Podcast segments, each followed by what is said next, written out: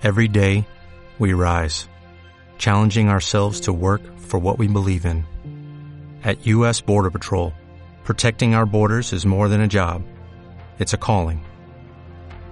Agents answer the call, working together to keep our country and communities safe. If you're ready for a new mission, join U.S. Border Patrol and go beyond. Learn more at cbp.gov/careers. We call it soccer. Get used to it.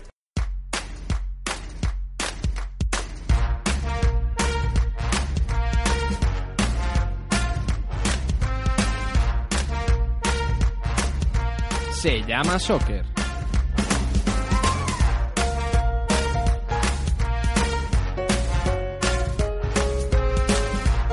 Con Jaime Ojeda y Agustín Galán. Hola, ¿qué tal? ¿Cómo están? Ya ha terminado la fecha FIFA del mes de octubre y los playoffs de la Major League Soccer asoman en el horizonte. Eh, bienvenidos a vuestra casa del fútbol estadounidense, bienvenidos a Se llama Soccer, tanto a los nuevos que se incorporan en estos playoffs como a los más veteranos, episodio número 39 de la temporada y lo vamos a abrir con una especie de previa de esta primera ronda eliminatoria de los playoffs con la ronda del caos. Iremos analizando partido a partido todos los duelos en ambas conferencias, desgranando un poco esas sensaciones que despierta cada uno de los equipos y cómo llegan a estos partidos. Eh, luego comentaremos las novedades en, cuanto a los candidatos ya revelados como ganadores de los premios individuales de la temporada en la MLS. Eh, uno de esos nominados en la categoría de entrenador del año es Domenech Torrent, entrenador de New York City. Justamente lo vamos a tener por aquí en el programa para charlar sobre la temporada de su equipo y de cómo llegan a los playoffs.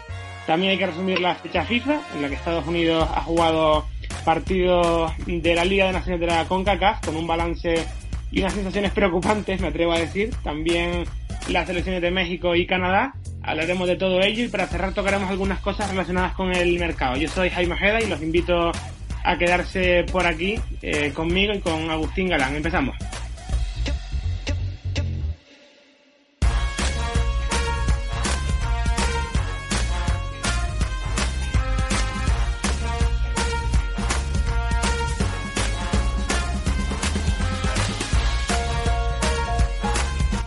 Bueno, se nos viene por delante un mes de octubre-noviembre en el que todo se va a jugar a caro cruz. 30 días en los que poco a poco se va a ir forjando, pues eso, la leyenda de un nuevo equipo campeón en la MLS. Agustín, muy buenas.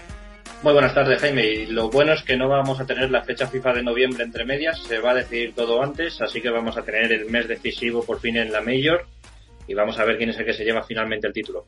Vamos a empezar repasando eso, partido por partido, eh, de forma breve. Y vamos a hacerlo primero por la conferencia este, que es la que tenemos más cerca a nosotros, eh, donde New York City ya sabemos que se va a ahorrar eh, jugar esta primera ronda al haber quedado líder. Y empezamos por el Toronto DC, cuarto contra quinto clasificado. El equipo de Greg, de, de Bunny, perdón, campeón hace dos años, contra la que es ahora mismo la segunda mejor defensa de la temporada, que ha encajado 38 goles que estoy viendo aquí, uno más que el AFC, y a mí me parece que quizás sea el partido, pues no sé, menos atractivo de todos los que hay, eh, de todas las conferencias, ¿no? Por no decir quizá el único que casi no me llama la atención. Pues, eh, a mí sí me resulta que es un me resulta un partido muy interesante para ver, sobre todo por ese cambio que hubo a última hora con Toronto consiguiendo el factor campo, es muy importante para los canadienses. Eh, el equipo de Greg Bunny puede sacar ahí mucho partido. Ya he visto que has llamado antes a Berhalter, creo que quieres hablar de él, pero vamos a esperar un poquito. Y lo, lo más reseñable en Toronto es eh, ver cómo está Altidor, eh, porque se ha perdido estos dos últimos partidos con Estados Unidos, ha sufrido una lesión en el cuádriceps. No sé hasta qué punto ha sido precaución para no querer perderse los playoffs o hasta qué punto ha sido real esa lesión. Creo que va a estar sobre el terreno de juego y en DC United, pues eh, vamos a ver, hay muchas ganas de jugar este partido, sobre todo después de tener un año bastante irregular y hay algunas curiosidades. Por ejemplo, Birbaum, el central, estaba esperando tener un hijo para la fecha justo del playoff y ha decidido junto a su mujer adelantar el parto del niño, o sea, nació el pasado lunes inducido para poder centrarse y poder jugar bien este partido de primera ronda de playoff un profesional en, en toda regla, vamos, de, de, los que no quedan ya. Y decías eso de Josie Altidor, que se ha perdido los dos partidos con Estados Unidos por lesión. Eh, quiero ver si, si va a llegar a, al partido en, en, buenas condiciones y también ver cómo llega Rooney si tiene la inspiración ese día, porque es prácticamente la única base que tiene DC a día de hoy y Toronto también con, con Altior, ¿no? Porque, eh, bueno, que quizá también la, la, figura de Pozuelo en el equipo Red podamos meterla ahí, pero por lo demás son equipos que al mismo ritmo que ha ido avanzando la competición, eh, ellos iban perdiendo ideas, eh, soluciones mmm, contra las propuestas de los rivales, un poco también eh, una capacidad improvisativa con la que descolocar al contrario. Y no sé, me parece que por lo que llevamos viendo de, de los dos equipos últimamente, no tienen mucho a lo que agarrarse más allá de estas dos, tres figuras eh, que, tiene cada equipo. Bueno, a mí la segunda línea de Toronto me parece bastante más peligrosa que la de DC United, porque en el caso de que Altidor no funcione, eh, Osorio y Pozuelo pueden, pueden tocar, incluso Pozuelo puede adelantarse, Michael Bradley desde el centro y, y Delgado tienen muchísimo oficio, en ese sentido creo que está mucho más compacto que DC United, que hemos visto una versión bastante gris, sobre todo de Acosta, que es el jugador que acompaña. Lucas Rodríguez creo que así ha estado a buen nivel, pero muchas veces el resto de piezas no funcionaban. Pero la temporada de Acosta no me parece que haya sido la mejor. Y Rooney, desde que se anunció que se iba a ir al Derby County como jugador-entrenador a final de temporada, hemos visto quizá la peor versión de Rooney en la MLS, forzando expulsiones, eh, daba la sensación de que también estaba falto de compromiso con el club Así que eh, para mí es una incógnita ver cómo Rooney afronta estos playoffs, perdón, ver cómo afronta estos playoffs sabiendo que va a ser ya sus últimos partidos con la camiseta negra. Y quizá también esa falta de compromiso se la podemos achacar también a, a Acosta, porque es último año de contrato, no ha habido conversaciones de, renovación, o sea, rumores que hayan salido que va a renovar o no al final, eh, y, parece un poco que en ciertos momentos de la temporada ha estado apartado del, del equipo por estar en ese en esa en fina línea entre quedarse o marcharse a final de temporada gratis o poder marcharse a mitad de año con un traspaso a Europa a otro equipo. Entonces parece también un poco que hay un poco de tensión con, con el jugador y, y el propio club. Sí, también ha, en el caso de Acosta ha habido rumores en las dos ventanas de, del mercado de fichajes. En la, en la de principios de año sonaba incluso para el país Saint Germain, que es algo que me sorprendía bastante, incluso también el Manchester United. Y en la segunda, pues eh, sonaba para el Sevilla de Julen Lopetegui. Al final ninguna de esas se terminó de concretar. Y no sé hasta qué punto Acosta tenía ya más la mente en un salto a Europa más que en la propia Major. Y luego, eh, cambiando de partido ya, está el Philadelphia New York Red Bulls, tercero contra sexto, sí, sexto clasificado. Y para mí, el, partido estrella de esta ronda en, en, el este. Y digo, bueno, eso, el, el partido estrella porque Filadelfia ha liderado la conferencia prácticamente todo el año. Al final se descolgó y ha terminado tercero. Ha sido un equipo muy regular que nos dejó buenos partidos, eh, con un fútbol muy bueno, tiene jugadores desequilibrantes, ya lo sabemos, como Bedoya, Fabián o, o además de Chibiuk arriba en punta. Eh, pero a mí lo que más me gusta de este equipo es, la defensa, donde han, estado muy bien y además es que enfrente están los Red Bulls, que, es verdad que han entrado en la postemporada muy atrás con muchos problemas, ofreciendo eh, pues muchas dudas. Chris Armas también muy discutido, que lo hemos comentado con Juan Mesa cuando se pasó por el programa, pero es un equipo que al final tiene jugadores de temporadas pasadas, donde se, metían con asiduidad y en posiciones muy altas en los playoffs, y una instancia en la que saben competir muy bien este equipo. Sí, yo no descartaría tan pronto a un equipo que tiene jugadores como Roger o, o como Kaku en, en, su faceta ofensiva. Quizá Roy Phillips es verdad que está ya en el ocaso de su carrera, pero son jugadores tan imprevisibles, o sea, son, puedes ver su peor versión o puedes ver su mejor versión. Hemos hecho ya muchísimos partidos de los Red Bulls y de la nada consiguen aparecer y hacerte un gol eh, se enfrentan a un equipo como Filadelfia que ha venido de hacer un muy buen año, pero también eh, da la sensación de que Filadelfia lleva tres semanas inactivo, porque en la última jornada perdieron contra New York City y en rueda de prensa Medunianin salió rajando de sus propios compañeros diciendo es inaceptable que en este tipo de partidos haya dos o tres jugadores que estén totalmente desconectados. O sea que ya una vez se consiguió el objetivo, ha habido una bajada de brazos y es lo que quieren sobre todo los jugadores más veteranos, Bedoya, Medunianin y compañía, eh, que no se vuelva a repetir, por lo cual para mí es un partido de un pronóstico bastante incierto y los Red Bulls me parecen muy peligrosos. Creo que es un equipo que te puede hacer perder y, y echar por tierra toda la temporada rápidamente. De todas formas, a mí lo que me genera incertidumbre con New Red Bulls es eh, lo poco capaces que han sido este año de sacar victorias como visitantes, porque eh, he estado mirando antes, eh, con Cincinnati le costó sacar los tres puntos, en Atlanta empataron eh, jugando con uno más, en casa de Orlando eh, 0-1, y, y, además es que cuando jugaron en el Talent Energy, en el, en el estadio de Filadelfia, esto es muy importante, no fueron capaces de ganar, eh, cayeron 3-2, y no sé si te acuerdas, pero fue aquel partido que empezaron ganando ellos 0-2 y que luego Filadelfia remontan apenas 5 o 10 minutos, no fue más. Entonces, sí, bueno, el partido de Elson. Exacto, aquel partidazo que se metió el ciño. Entonces, bueno, si, si encima Filadelfia es bueno defensivamente, si tiene una ofensiva peligrosa y además eh, pues le va a empujar en volandas una, una ciudad entera en una temporada tan buena como esta que ha hecho su equipo de fútbol, eh, las cosas eh, que creo que igual se desnivelan un poco más a favor del equipo de Jim Carting que el de, los Red Bulls. Sí, a priori sí, sobre el papel Filadelfia es favorito por todo lo que ha hecho. Incluso la portería Play es mejor que Robles, la línea defensiva Elliot y Mackenzie pues eh, están muy por delante de Parker y, Long y el centro del campo también. Tú vas analizando jugador por jugador y sí, Filadelfia te sale como favorito. Pero si Filadelfia llega después de haber dado por hecha la temporada y conformándose con el buen año que han hecho en temporada regular, todo puede cambiar rápidamente. Y es que hemos visto tantas veces a los Red Bulls muertos y han resucitado que es que no me fiaría nunca del equipo de armas, pero nunca. Y lo malo que tiene Filadelfia, claro, es eso, que no tiene mucha continuidad en, en playoffs, no tiene mucha experiencia en, en playoffs como si la tiene Red Bull, claro. Sí, sí, y además es, un, es el, el equipo más pendenciero, en el buen sentido lo digo, es el equipo que consigue crear una rivalidad contra cualquiera. Te la, te la, construye contra Atlanta, te la construye contra New York City, contra DC United, que es la más clásica de todas, incluso contra Filadelfia, que es un equipo pues, que no molesta a nadie, que se lleva bien con todo el mundo, pero también tiene sus cuentas pendientes con los Red Bulls. Y eso también es un factor de motivación, claro. Y el último partido del este es el Atlanta-New eh, England, el segundo contra el séptimo. Eh, evidentemente aquí el papel de favorito lo tiene Atlanta, no hay duda eh, con eso.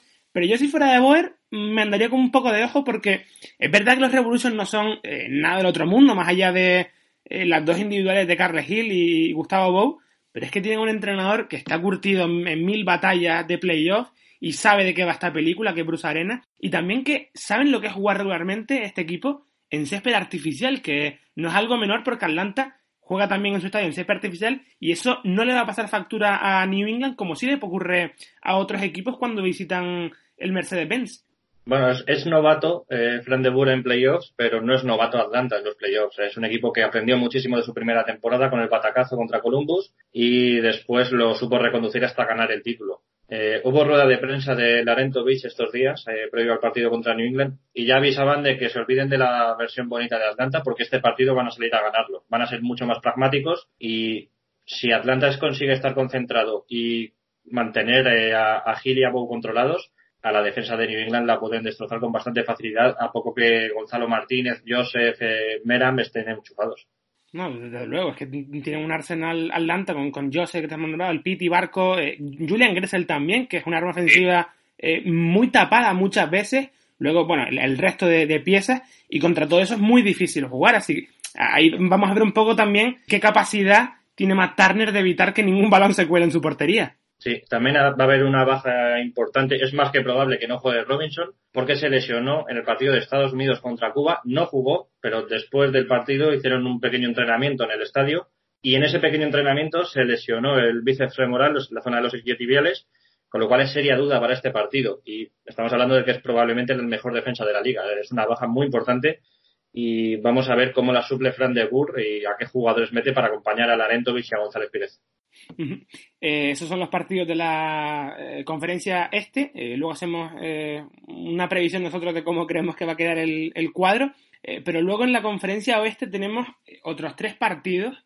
y empezamos por el que para mí tiene más chicha y genera más, más expectación. Y no lo digo solo porque juegue este partido Ibrahimovic. Es el Minnesota Los Ángeles Galaxy, que tiene una pinta de ser el partido para no perderse, porque son dos equipos que se pueden dar una cantidad de golpes en forma de, ocasiones. Puede ser muy entretenido, pero eh, si en algo hay que confiar de, Minnesota este año es en su seguridad defensiva, así que ahí igual va a tener que trabajar mucho Ibrahimovic y compañía para meterle mano al equipo de Adrian Heath. Sí, eh, me llamó mucho la atención cómo definió Adrian Heath el partido, porque en este tipo de, encuentros en el que te viene una superestrella, pues los entrenadores siempre intentan eh, enfocarlo todo en el colectivo, de nos preocupan todos y no solo Ibrahimovic, más teniendo en cuenta eh, la cantidad de jugadores atacantes como, como Álvarez, como Pavón que tienen los Galaxy. Pero Adrian Heath lo dijo claro, dijo, llega el momento, llega el hombre. O sea, lo enfoca todo en Ibrahimovic y los propios jugadores de Minnesota también son conscientes de que se enfrentan a un tipo que ha marcado más de 500 goles en su carrera yo creo que no es para tanto la amenaza. Es verdad que sí te puede, te puede ganar la eliminatoria al solo si se pone, pero el sistema defensivo de Minnesota es bueno, sobre todo jugando en casa. Y hubo un problema también entre semana que Opara ha estado llevando una máscara protectora después de llevarse un golpe en la nariz. Aiko Opara es un central que ya juega con un casco protector para intentar evitar golpes en, en los remates y en los corners y ahora también va a llevar una máscara probablemente durante el partido. No sé si al final eh, va a aguantarla durante el partido o se va a recuperar y va a poder jugar sin ella. Pero son muchos golpes los que lleva recibidos ya central de Minnesota y hay también muchas bajas por el parón internacional. Gregus y Molino volvieron el martes, han podido entrenar un poquito con ellos, pero los finlandeses, Lodi y Schuller, jugaron ayer con Finlandia, en el momento en el que estamos grabando esto, y Dodson y Toy estaban con la sub-23 de Estados Unidos y todos esos jugadores van a llegar el mismo viernes, lo cual va a condicionar mucho el once de Heath. También quiero aprovechar para eh, puntualizar que al final eh, este partido se va a jugar en el Allianz Field, eh, que lo he comprobado, la semana pasada me equivoqué y creo que son las semis o, la final de conferencia del, cuando se va a jugar hay un partido de, de fútbol americano universitario. Entonces, bueno, no se van a mover de ahí de momento y en cierto modo pues también es una pena, creo yo, porque en la universidad podrían haber metido a 50.000 personas fácilmente para este partido y también hacer un estadio mucho más abierto, eh, dar más sensación de frío a LA Galaxy, que el clima en Minnesota ya va pegando fuerte, que lo he mirado también antes, hacían 5 grados y eso también puede ser un factor a tener en cuenta, que los de Guillermo no están acostumbrados a jugar en, en esas condiciones allí en California. Ya, bueno, pero Ibrahimovic ha jugado muchísimos partidos en Suecia y creo que eso no, no va a ser lo que lo detenga precisamente a mí me gusta el Allianz Field. Es un estadio que es, eh, es coqueto, es bastante cerrado y cuando anima a la afición, cuando empiezan a agitar las bufandas, pues sí te da una sensación de afición de verdad, de un, gente que va con el equipo a una y se crea un ambiente bastante interesante que en el estadio universitario no lo vi en los primeros años. También en, cuanto a LA Galaxy, eh, no sé si al final Guillermo va a poder contar con Alessandrini ya, si está recuperado, eh, porque es que en teoría los plazos decían que en septiembre ya iba a estar recuperado, pero es que realmente eh, no se ha visto ninguna noticia de que ya esté de vuelta en los entrenamientos y que puede ir entrando en las convocatorias. Y también se juega en su contra la falta de ritmo. O sea, si no ha tenido ritmo durante todo el año es muy complicado que ahora para un partido a todo o nada decidan meterlo cuando no tiene automatismos con el resto de compañeros. Teniendo en cuenta que prácticamente son todos nuevos en el ataque. Antuna, eh, Fabio Álvarez, Pavón han llegado este año, Corona también. Me parece mucho más sensible la, la posible ausencia de Corona, que sufrió una torcedura de tobillo y se perdió ya el Decision Day, y va a ser duda para este partido. Si, si Joe Corona no está, el centro del campo de los Galaxy puede sufrir bastante. Sí, a ver cómo es capaz de mm, maquillar eso Guillermo, de reestructurar el centro del campo para dar eh, un poco más de, de, consistencia que no tendría eh, con la ausencia de Corona. Luego también el siguiente partido en orden del, del oeste es el Real Salt Lake Portland Timbers, el tercero contra el sexto eh, y el partido que quizá, no sé, aquí me tiro la, el, el triple. Quizás que tengas tú menos ganas de ver, ¿no? Y lo, digo por Salt Lake eh, y también porque por la jugada fuera de casa y encima sin Brian y Valeri en teoría. Sí, eh, creo que el favorito es Salt Lake para este partido. Eh, una cosa es que no me guste Salt Lake como juega y otra cosa es que no reconozca su, sus capacidades futbolísticas. Es un equipo que si juega en casa es, muy complicado pues, porque está en un está en Sandy, o sea, es que ni siquiera está en Salt Lake City, está en Sandy, está muy alejado de todo de, es muy complicado y además es un equipo que te, ensucia bastante el partido. Empieza a hacerte faltas, te saca un doble pivote muy destructivo y es muy complicado ponerte a crear. O sea, vas a necesitar jugadores que bajen, ayudar a la zona en la que está Chara para que toque con más limpieza y va a ser un ejercicio muy exigente para los Timbers de, de Giovanni Savarese que no llegan en su mejor momento. Pensábamos que iba a afrontar los playoffs con mucha mayor comodidad. A mí, eh, Salt Lake, por lo que más me interesa verlos en estos playoffs, es por tener más de cerca eh, a Sabarino y a Ruznak. Quiero ver qué tal funcionan en los playoffs después de esta buena temporada que, han tenido, o también después de que Ruznak haya jugado con su selección y lo haya hecho muy bien en los partidos de, en la fase de clasificación para la, la Eurocopa. Y lo que decías de Portland eh, es eso, es muy complicado eh, saber cómo va a ser capaz de afrontar Sabarese estos playoffs. Y quiero ver cómo responde Bobis en esa posición de nueve ahora que no va a estar Brian y de cómo pues se reestructura el equipo a raíz de todas estas bajas que pueden contar eh, los Timbers. Sí, además es, muy complicado porque Solek tiene muchos jugadores de ataque que lo hacen bastante bien. Sam Johnson es muy desconocido, pero es un delantero que, ha sacado adelante bastantes partidos. Saucedo también está empezando a salir, un, jugador eh, que ha sido creado desde abajo. Y, además tienen también a Kreilas, que es uno de, mis jugadores favoritos y quizás de los que menos se habla, un poco en la línea de Roger. De este tipo de jugadores a los que no terminas de ubicar muy bien en el campo y cuando te das cuenta ya te ha ganado. Te ha ganado el partido con un gol desde la frontal y es que este tipo de, equipos son muy difíciles de desentrañar. Y ya el último partido es el Seattle-Dallas, el segundo contra el séptimo. Y aquí, bueno, creo que es un partido que puede resultar engañoso, porque Dallas eh, ha entrado a los playoffs como séptimo, cuando perfectamente mm, le podría estar tocando otro rival. Eh, habiendo entrado mejor posicionado, quiero decir, incluso ser local, ¿por qué no? En cierta eliminatoria, con un poco de suerte también. Pero no es mal equipo para nada y puede ser capaz de, de complicar la tarde a los Sounders eh, sin necesidad de que se le ponga la suerte de cara, porque es que tienen recursos para ello tienen recursos, pero quizá juegan su contra la bisoñez. Son jugadores terriblemente jóvenes, para muchos van a ser sus primeros playoffs, bueno, para la gran mayoría de ellos, mm. y se van a tener que apoyar en los más veteranos como Hollingshead, como Hedges o Reto Sigler, que les ayuden un poco a, saber gestionar estos partidos, sobre todo ahora que son 90 minutos a todo o nada. Y lo bueno que tienen los Sondes es que recuperan efectivos. Rodríguez está entrenando esta semana, esperemos que no haya ninguna lesión a última hora y ha vuelto también Torres después de su sanción por dopaje, ya ha cumplido los 10 partidos y ya ha vuelto con un look bastante renovado, se ha quitado las rastas. Quizás sea menos reconocible, pero bueno, tú estás viendo ahí que hay un camión en la zona defensiva, con lo cual ahí está el panameño. Pues sí. Te iba a decir que quién crees que puede pasar la eliminatoria, eh, porque yo no lo tengo muy claro que sea tan superior, aunque sí que puede tener un pequeño porcentaje de más en cuanto a posibilidades pero eh, bueno, eh, quizá vamos ya por el, por el, por el bracket eh, de cada uno hasta la final y así aprovechamos y decimos quién creemos que pasan el corte en esta primera fase y de ahí hasta la final. Pues sí, y ahora ya que los haters empiecen a tomar nota para luego cuando sea la final nos vengan y digan, pusiste esto, dijiste aquello, este es el, momento para ellos. Exacto. Ya hilamos por la, por la conferencia este que estábamos hablando del, del Seattle Dallas y empezamos por ese partido. ¿Tú quién crees que pasa? Vale, Dallas gana a Seattle para mí. Eh, yo también, lo meto en la siguiente fase. Luego, el Salt Lake Portland. Salt Lake gana Portland. Yo creo que igual gana Portland, he puesto a Portland. Hay derby de Cascadia en, en semi de conferencia. Eh, y luego, eh, Minnesota LA Galaxy. Minnesota. Uh, yo he puesto LA Galaxy, ¿eh? Tú has puesto Ibra, no has puesto LA Galaxy. bueno, sí, también es verdad, he puesto Ibra. Y de hecho, en la siguiente fase, que se encontrarían en mi caso con Los Ángeles Fútbol Club, ahí no tengo dudas, Ibra se come a Los Ángeles. Ángeles, sí, sí. Bueno, en mi caso me ha ahorrado ese escenario para no tener que elegir. Y eh, semifinales de conferencia, Los Ángeles ganaría a Minnesota United y Salt Lake ganaría a Dallas. Eh, Salt Lake ganaría a Dallas, o sea que eh, se metería Salt Lake en la final de conferencia. Correcto, final de conferencia, Los Ángeles Fútbol Club contra Salt Lake y gana Los Ángeles Fútbol Club porque el fútbol tiene que ganar alguna vez. Pues yo, fíjate, a la final de conferencia llega Portland ganándole a Seattle y en esa final de conferencia, Ibra también se come a Portland y llega a Los Ángeles Galaxy la final. Bueno, me parece muy arriesgado el triple este que te estás tirando. hay, hay, un poco que arriesgar también en esta vida, no puede ser todo tan, tan fácil. Bueno, oye, he metido, he metido a Sol League en final de conferencia. Sí, sí, eso, pero eso también es verdad. Eso es muy arriesgado, incluso más que lo mío. Mm. Luego, eh, la conferencia este, eh, el Toronto DC, ¿quién pasa para ti? Toronto. Igual, Toronto. El Philadelphia New York Red Bulls. Red Bulls. Filadelfia, he puesto yo, juega en casa y me, me tira mucho. ¿Y el Atlanta New England?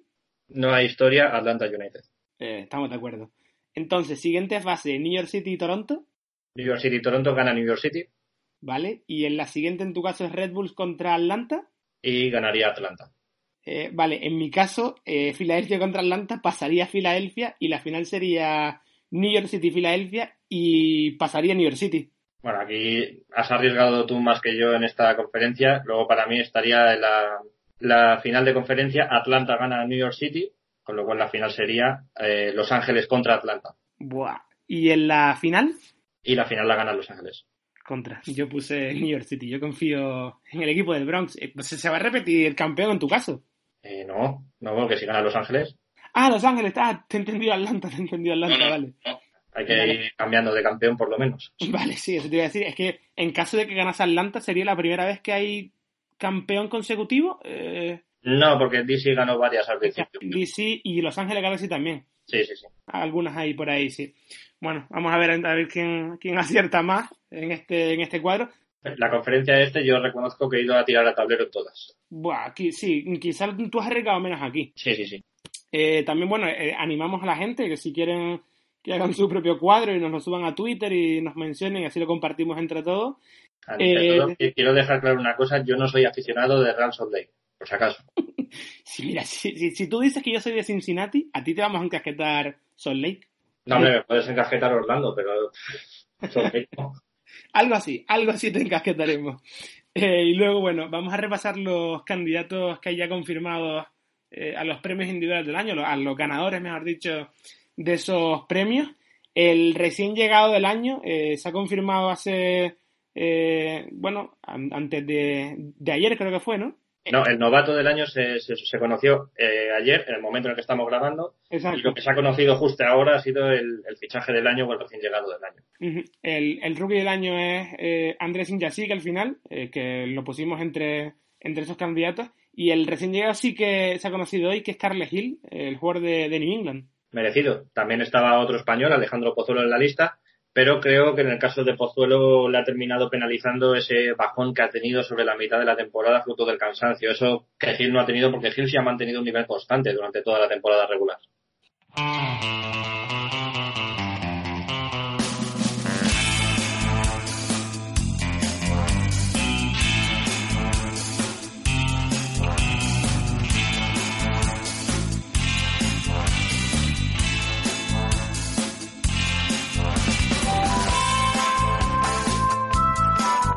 Bueno, y esta semana tenemos a un invitado muy especial. Llevábamos tiempo queriendo contar aquí con otro entrenador de la Major League Soccer después de tener a principios de año a Belko Paunovic y hoy tenemos al técnico de New York City, Domenech Torrent, atendiéndonos en los días previos al inicio de los playoffs. Muy buenas y bienvenido a Se llama Soccer, Domenech. Hola, eh, un placer estar aquí. Eh, antes de empezar, darte la enhorabuena por estar nominado a entrenador del año en la MLS, que se ha desvelado estos días ya.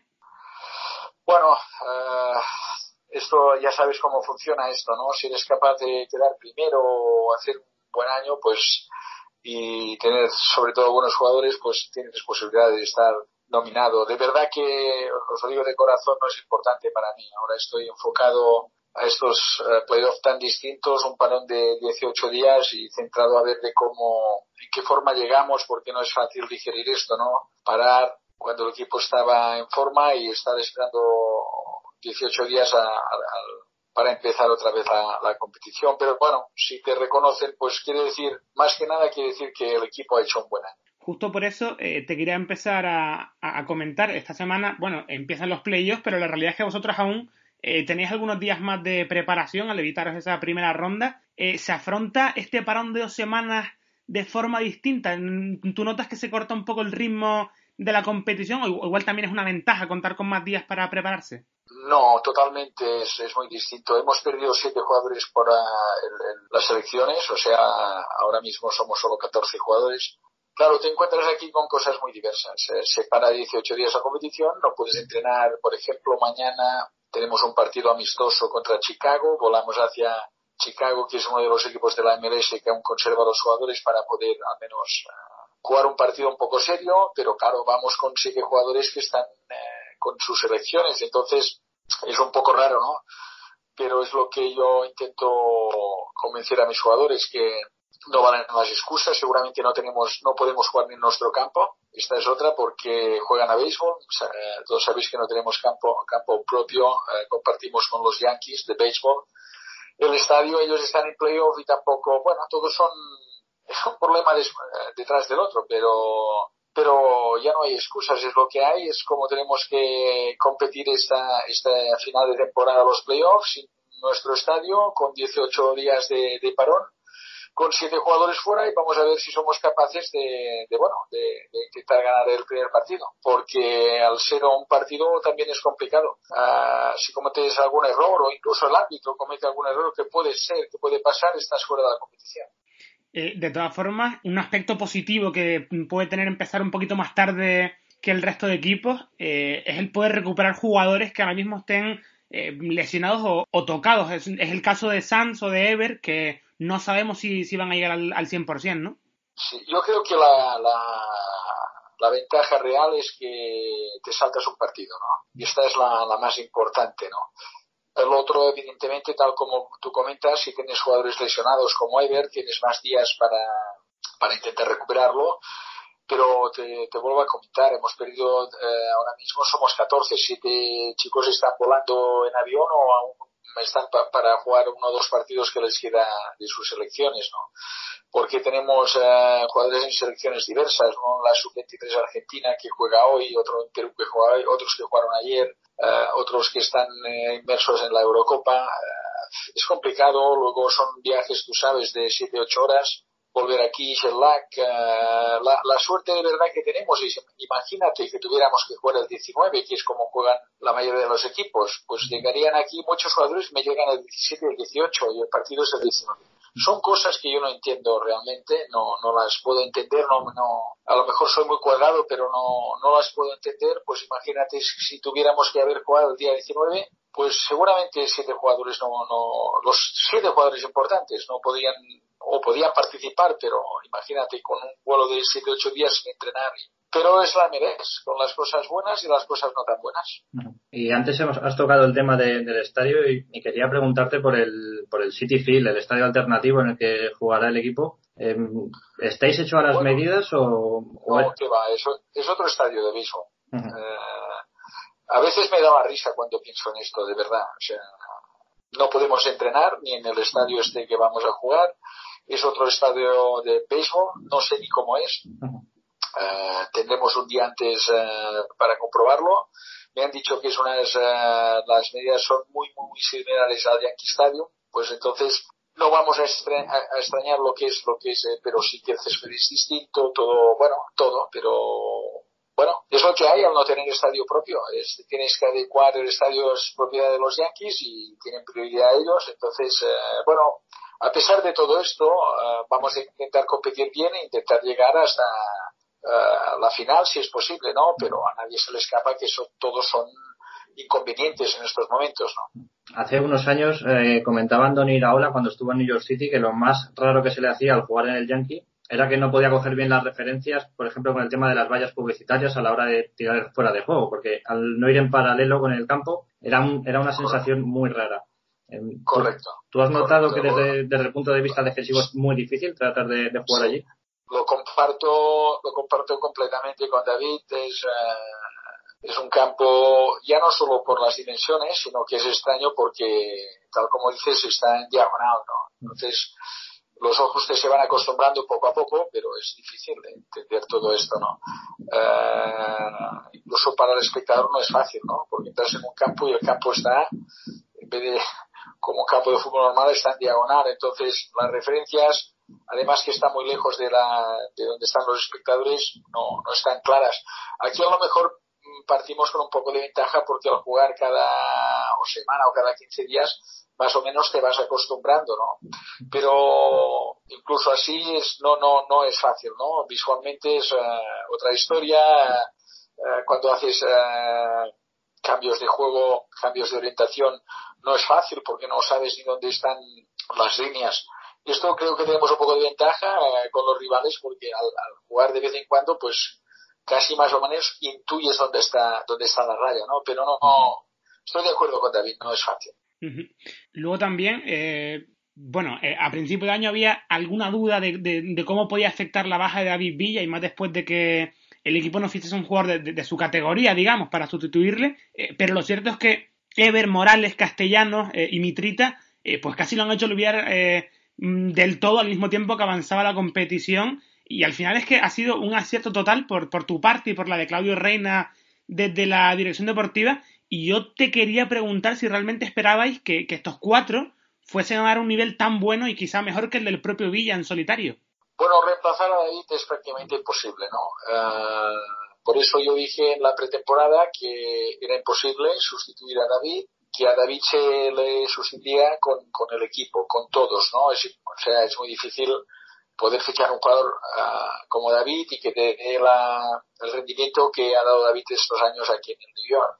Pero bueno, como no eres, cuando no eres capaz o no puedes por el tema económico, por mil cosas, de contratar a un jugador similar a David, que te digo que es muy complicado, lo que tienes que hacer es que entre cuatro o cinco jugadores, yo es lo que dije en la pretemporada, que aportaran como mínimo los goles o, y un poquito más, porque cuatro jugadores podrían un poquito más, uh, de lo mucho que nos aportó David. Entonces, ¿qué hicimos? Nosotros tenemos uh, muchas listas de jugadores, yo intenté mirarlos y uh, escogí a estos dos jugadores, sobre todo que han marcado un poco la diferencia, porque Tati lo teníamos el año pasado, la proyección de Tati ha sido increíble, increíble, ha, hecho un salto de calidad enorme. Y Mitrita y Ever, pues a base de yo muchos partidos y vídeos, hablé con, con la dirección deportiva del club y dije yo quiero a estos dos jugadores porque sabía cómo quería jugar, luego te puede salir bien o mal, ¿no? Por ejemplo, Ever jugaba en Croacia en la banda izquierda. Yo cuando vi muchos,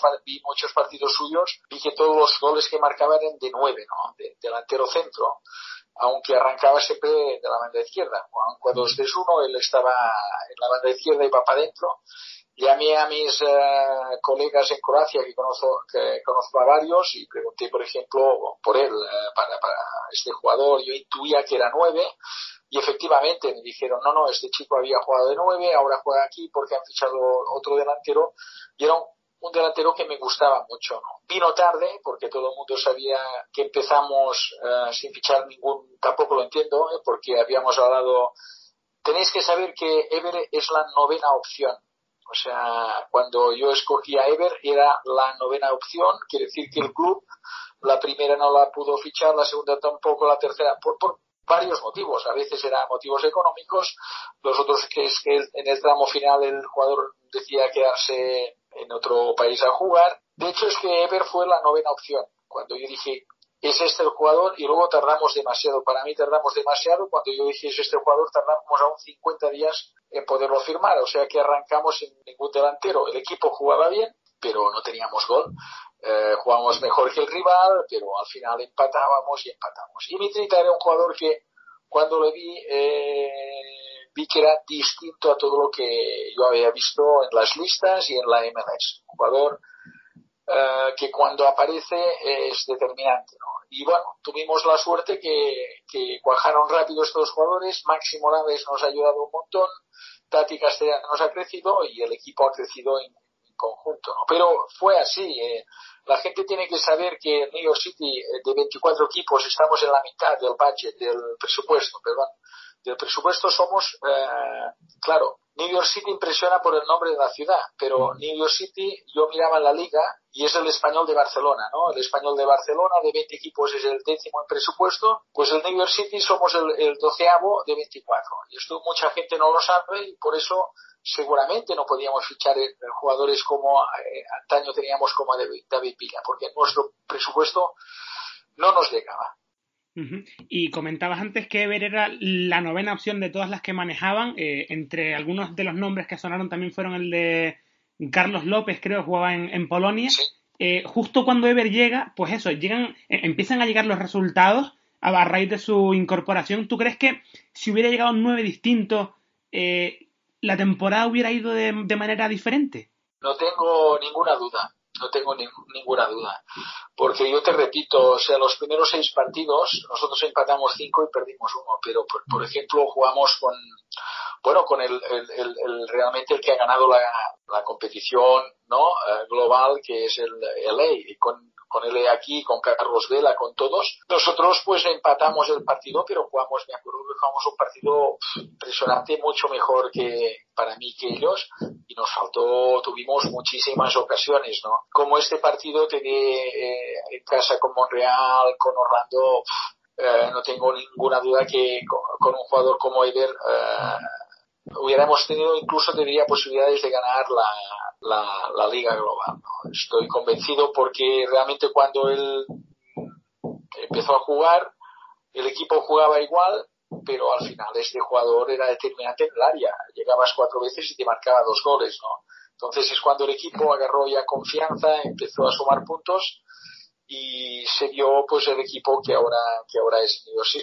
Y yo quería preguntarte por otro jugador eh, de una línea más atrás del centro del campo, Keaton Parks también es uno de los que ha dado un salto de calidad respecto a temporadas anteriores y, de hecho, le ha costado, pero al final se ha ido asentando y va mostrando mucha más personalidad de, cara al futuro, sobre todo. Totalmente de acuerdo. Eh, Keaton, el problema para mí que, entre comillas, que tenía es que él solo focalizaba cuando tenía el balón, ¿no?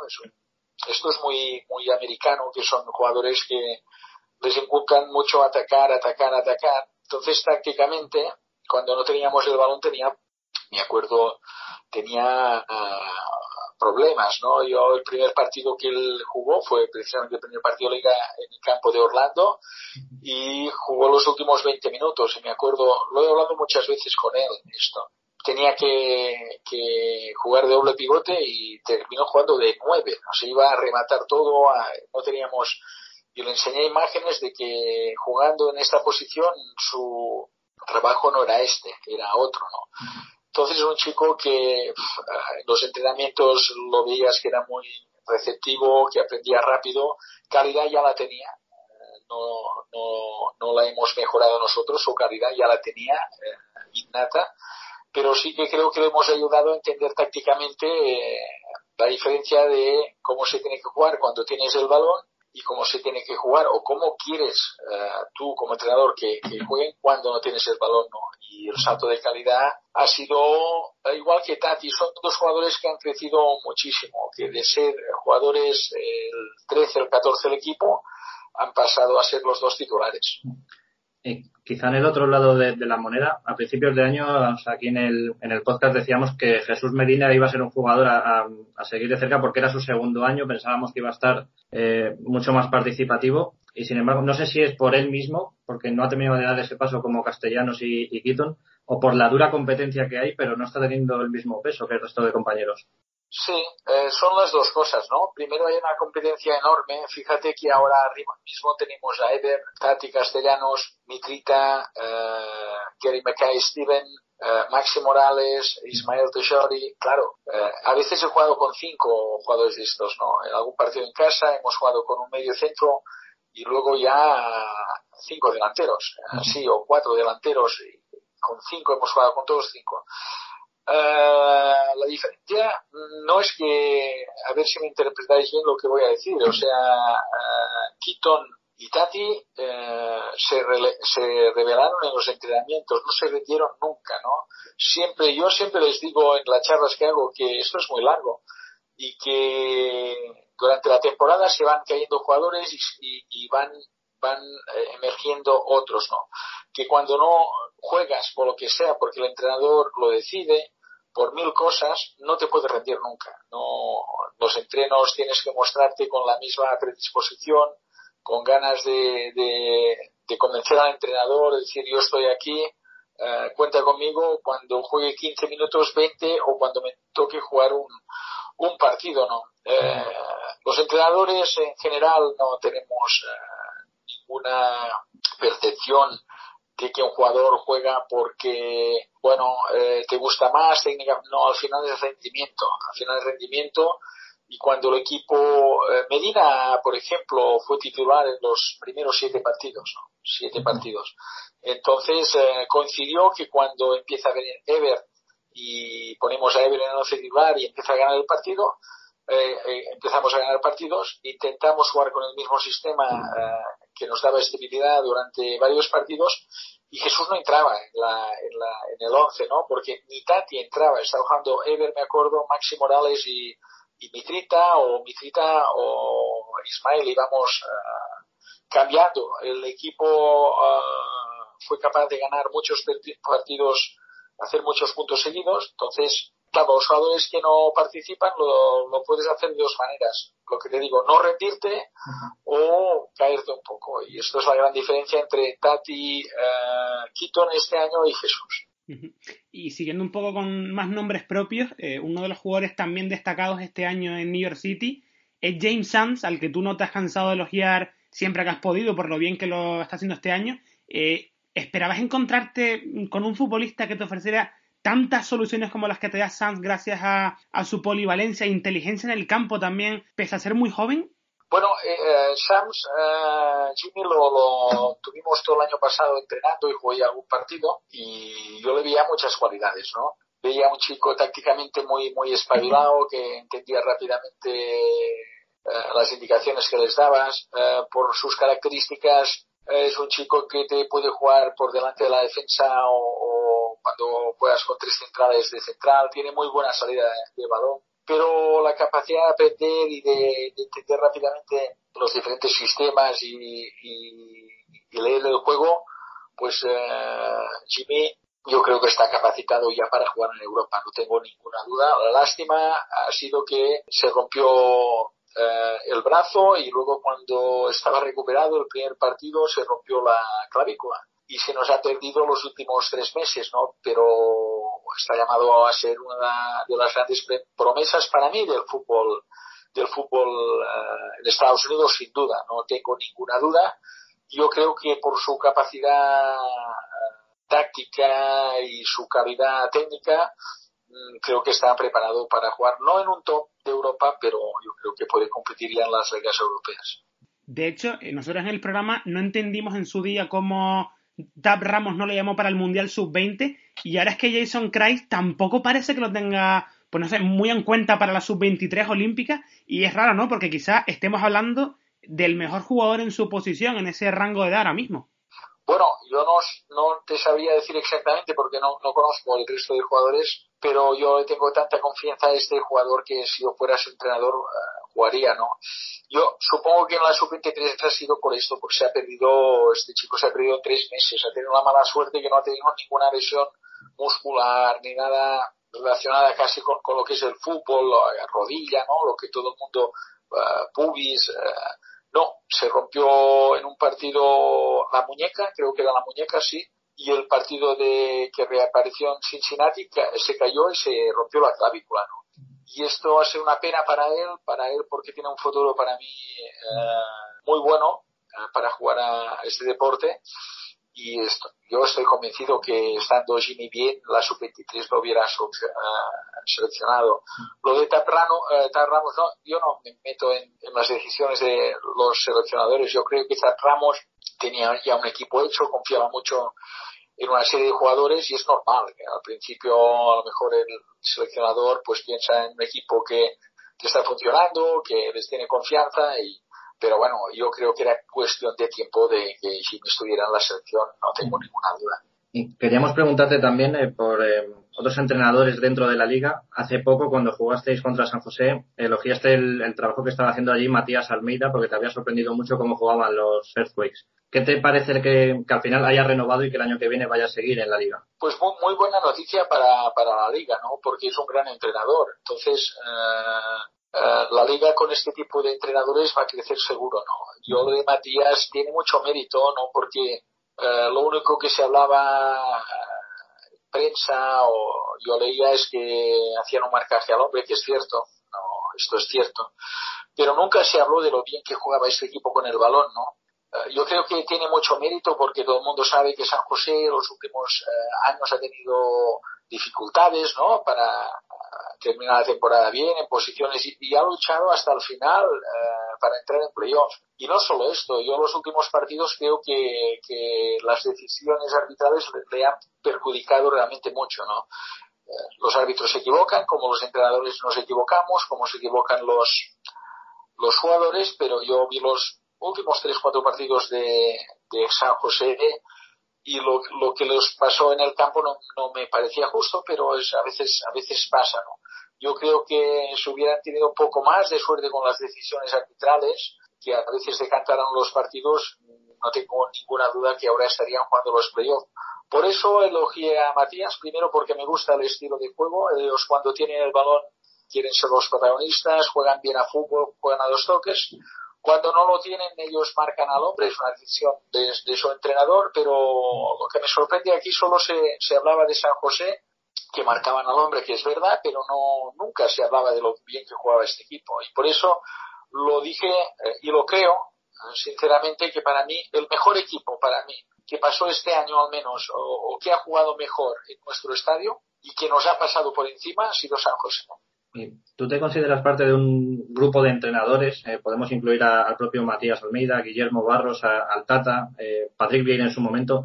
¿Sentís como que vosotros sois los que estáis llevando con vuestras evoluciones tácticas a la liga a un, nuevo, a un nivel superior? Bueno, no, tampoco, tampoco es esto. Lo, que estos hombres que has dicho seguramente eh, tienen más experiencia, ¿no? O tenemos más experiencia en ligas europeas y queremos o podemos aportarles algo si ellos creen en esto, ¿no? Pero al final todo es lo mismo. Nosotros a lo mejor tenemos más experiencia de diferentes sistemas. Yo he trabajado en muchos sistemas con Pep, sobre todo en Alemania, ¿no? Pep donde realmente cambió fue en Alemania. Eh, cambió mucho porque ah, en Alemania habíamos jugado con tres atrás, con, con 4-4-2 con rombo, 4-2-3-1, 4-3-3, todo, jugamos todo. Entonces, lo que podemos aportar, lo que estoy haciendo, por ejemplo, aquí, es que yo rápidamente, cuando no dominamos los partidos, no me da ninguna pereza ni miedo cambiar el sistema rápido porque lo hemos trabajado primero los entrenamientos, los jugadores ya se sienten eh, confortables con esto, pero bueno, de aquí a decir que yo creo que esto, este tipo de entrenador pueden ayudar a, los entrenadores americanos a hacer entender que hay más cosas, ¿no? Y que, que podemos ayudar. yo creo que la noticia sería que ellos aceptaran esto con total normalidad, de que venimos a no a enseñar a nadie, porque todo el mundo eh, puede jugar al fútbol de la manera que quiere, pero sí que pueden aportar desde la experiencia cosas distintas y si podemos ayudar a, la competición, mucho mejor. Pero no creo que sea la intención de ningún entrenador venir aquí a enseñar ni pensar que es mejor que los americanos que están aquí. Solo es como entrenadores españoles, por ejemplo, que se van, eh, el selección nacional de básquet se, eh, está en Toronto con los Toronto Raptors, ¿no? Aprendiendo o mirando cómo es la NBA, pues es lo mismo, es intentar si podemos aportar este grano de experiencia o otra manera de ver, que, ellas, ellos puedan recoger el guante si les interesa. Eh, has comentado antes dos veces lo de los arbitrajes de la liga. Eh, y te quería preguntar qué crees que es lo que más le urge a la MLS, si mejorar estos arbitrajes, si poner vuelos charter para no hacer tan pesados los desplazamientos de los equipos, o si a lo mejor mejorar el estado de los terrenos de juego, como por ejemplo el del estado de Vancouver. Sí, bueno, estoy de acuerdo. Yo creo que eh, aquí hay, eh, la MLS a nadie se le escapa que está creciendo y mucho, ¿no? Estadios nuevos, más equipos, el año que viene habrá dos equipos más. Yo creo que esto casi es imparable, ¿no? Sí que sería de agradecer esto de los vuelos charter, porque imagínate que cuando nosotros fuimos a jugar a, Vancouver para jugar un partido, viajamos tres días antes. ¿Por qué? Porque el viaje es de 6-7 horas, tres horas de, diferencia, jet lag, todo. Entonces, para jugar un partido, uh, estás cinco días fuera, ¿no? Uh, los vuelos regulares, eh, tres horas no hay ningún problema, pero cuando vuelas uh, 6-7 horas la costa oeste, pues oye, un equipo de fútbol ir allí al cabo de dos días jugar, pues eh, temperaturas muy... Yo creo que hay dos cosas aquí que podrían mejorar, ¿no? Tres. Una es la programación, los, el calendario, que es a veces estás 15 días sin jugar y luego nosotros nos ha pasado esta vez cuatro veces, que en siete días, no en ocho ni nueve, en siete hemos tenido que jugar tres partidos es prácticamente imposible jugar al mismo ritmo y tener el mismo rendimiento. Lo otro son los largos, largos viajes. En la NBA, por ejemplo, cuando te, vas a jugar a la costa oeste, aprovechas y juegas ya dos, tres partidos aquí, ¿no? Aquí no, viajas, vuelves, juegas en casa, vuelves a viajar fuera y esto es prácticamente imposible. O sea, son los viajes, es el, el calendario, esto eh, se podría mejorar. Y lo último es respetar los parones internacionales. Eh, nosotros ahora hemos perdido siete jugadores, es lo que te decía. Imagínate que en dos días, el 19, tuviéramos que jugar. Eh, eh, de estos siete jugadores, seis me llegan el día 17. de largos viajes de Europa, la mayoría, o de muchos están a seis, siete horas de, viaje. Yo creo que si, si empiezan a respetar, como respeta el resto del mundo, los, las, las fechas FIFA, ¿no? Que se dice aquí, el International Bread, lo, lo. Los largos viajes pueden poner más charters como todos los uh, deportes profesionales, hockey, uh, American football, uh, basketball, aquí todo el mundo vuela con charters. Y los calendarios que fueran más normales, pues yo creo que la liga sería mucho mejor. ¿Y cómo ves al, al, equipo de cara al debut en la Conca Champions del año que viene? ¿Crees que eh, de no cambiar alguna regla como la del tope salarial va a seguir siendo tan difícil destronar a la Liga MX de tantos títulos en la competición continental? Bueno, todo el mundo sabe que eh, jugar con, equipos mexicanos es muy, es muy distinto que jugar en la MLS. Tienen presupuestos muy altos, jugadores eh, que ganan mucho dinero, el salario no tiene nada que ver bueno, eh, es otra competición. La, verdad es que es la primera vez que, el, club la va a afrontar. La experiencia que tenemos de, los equipos que han participado en la CONCACAF es que han fracasado luego en la MLS. ¿no? Uh, no me digas el por qué, a lo mejor porque se empieza mucho antes, porque las plantillas no son, aquí no hay una plantilla de 20 jugadores seguramente del mismo nivel, baja mucho del nivel 14 al, al, al 20, ¿no? Pero Toronto, que fue campeón eh, de Copa aquí en la MLS y de Liga, que hizo doblete, el año pasado ni se clasificó para los playoffs y es el tercer presupuesto de la MLS. Nosotros, te repito, que somos el doceavo. No sé cómo va a ser el año que viene. Este año Kansas City lo mismo, eh, ganó la Copa el año pasado, compitió muy, muy bien en los playoffs de los equipos que jugaban mejor. Este año no se ha clasificado. Esto nos tiene que servir un poco de experiencia para saber lo duro que es competir en la CONCACAF y luego competir en la MLS. Aparte que luego, eh, lo, lo, que te digo, los calendarios aquí son tan apretados que casi no tienes días de descanso. ¿no? Y ahora que el equipo va a debutar en, en competición internacional, el enfoque del City Football Group con New York City, eh, ¿cuál va a ser? ¿La de desarrollar jugadores jóvenes para en un futuro que vayan a Europa? ¿O convertir al bueno, equipo? Dep si yo estoy aquí o no estoy aquí. Eh, si yo estoy aquí, eh, voy a intentar jugar con jugadores jóvenes porque en la academia nuestra, te lo digo porque depende del entrenador que esté. Entonces yo tengo un año más de contrato, pero tengo que ir como hago cada año ir a, Manchester a hablar con el grupo City porque siempre hablamos de, de, todo cómo ha ido, de las percepciones que hay. Esto depende siempre del, del, del entrenador que encabece el, proyecto. ¿no? Yo a mí me gusta mucho trabajar con jóvenes. Aquí ahora nos están subiendo dos chicos, por ejemplo, dos, tres más uh, a, a, tipo Jimmy uh -huh. que yo creo que tienen opciones ya de debutar en la MLS y bueno, porque cada entrenador, eh, yo seré mejor o peor, soy atrevido, no, no atrevido, confío en la calidad, yo no, a mí la edad me importa muy poco, ¿no? Haces debutar a un chico de 17 años y aquí eh, quedan un poco sorprendidos y yo siempre les pregunto, ¿tiene calidad? Sí, pues ya está, para mí es lo importante, no va a jugar un jugador de 28 años yo creo que tiene uno de 17 más calidad, ¿no?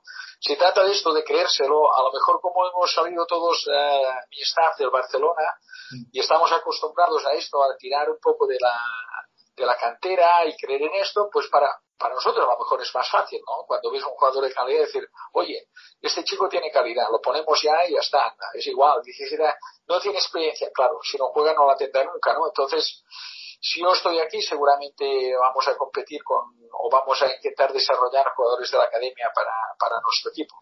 Y eh, hablando de esto, me abres una puerta. Técnicamente tienes contrato hasta 2020, pero dices, si, si sigo aquí, ¿está abierta la posibilidad de que el año que viene ya no estés al frente de New York City? Pero, uh, claro que sí, a todos, a todos nos pasa, ¿no? Uh yo soy consciente que si no hubiera ganado seguramente contra DC, que mi equipo no, no hubiera ganado, que era el campo de líder, seguramente habría otro entrenador. Esto, esto es normal en el fútbol.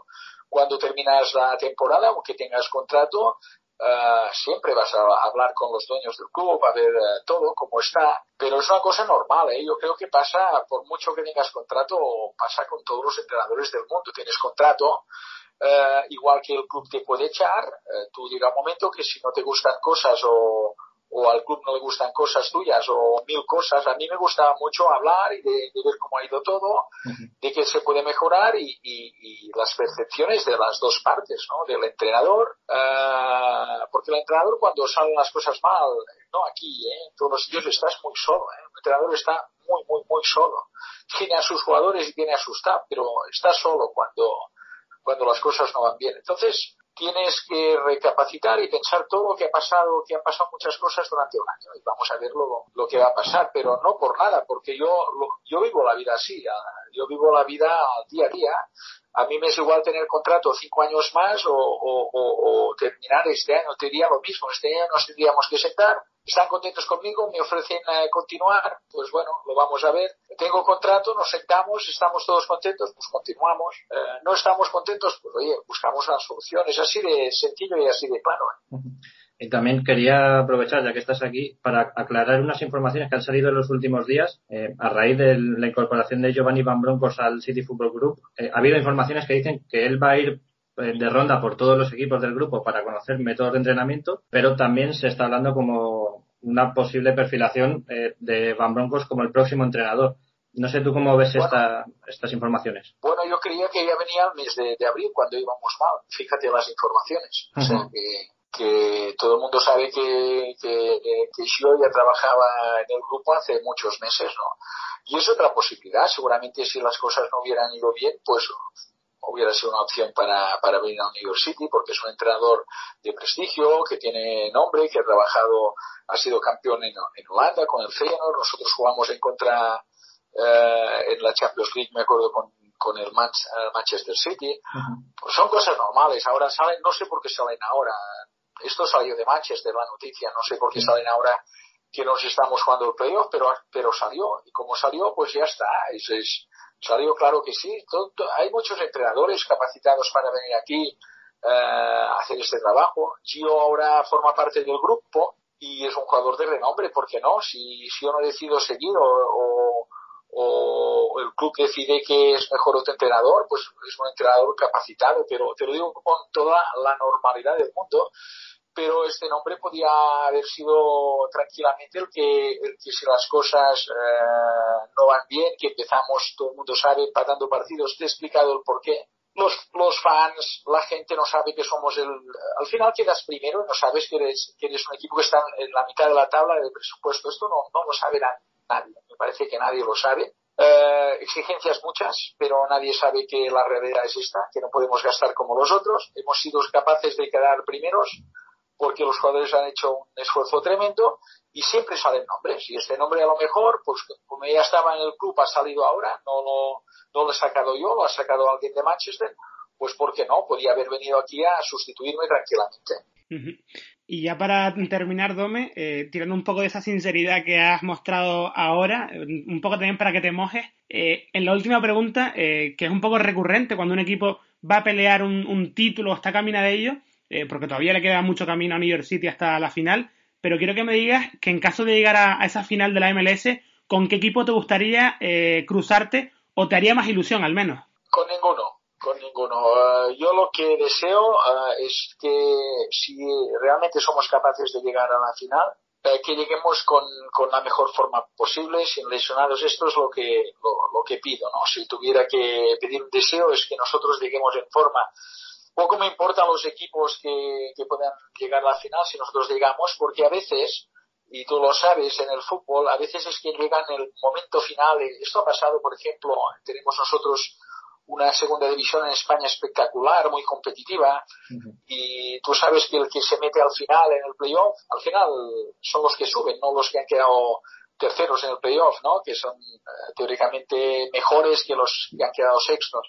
Al final es, eh, hay, hay, hay, equipos, siempre pasa, que llegan en, una, en un estado de forma eh, espectacular y se han metido en el último en la última jornada en los playoffs y son los que han sido capaces de ganar la liga. ¿Por qué? Porque eh, al final es a un partido, fíjate, es un partido, no es a dos. En dos partidos te diría, hombre, no quiero enfrentarme a LA, por ejemplo, ¿no? Pero a un partido, eh, tú haces un mal partido, estás fuera, ¿no? Yo lo que deseo es que mi equipo llegue en forma, sin lesionados. Eh, esto es lo que yo pediría, porque los eh, los equipos que te vas a enfrentar, ahora mismo todo el mundo pensaría, no, el Lake no tal o Atlanta, no, y a lo mejor el, el, el, el, que va de tapado porque en aquel momento está en estado, de forma terrible es el que entró en New England, por ejemplo, en nuestra conferencia, que entró eh, últimos eh, en el último partido, el penúltimo partido, y a lo mejor este equipo es capaz de agarrar una racha de resultados tremenda y, es, y puede ser el campeón. Eh, pues aquí está Don Héctor Ren, entrenador de New York City, preparándose ya para esos playoffs de la MLS. Se ha pasado por aquí por Se llama Soccer para charlar de la actualidad del equipo del Bronx y de la competición. Eh, gracias por tu tiempo, Dome. Suerte en el próximo mes y a ver si, si te debemos ganar esa liga. Muy bien, muchas, muchas gracias. Ha sido un gran placer. Muchísimas gracias, Dome. Un fuerte abrazo. Gracias, un abrazo.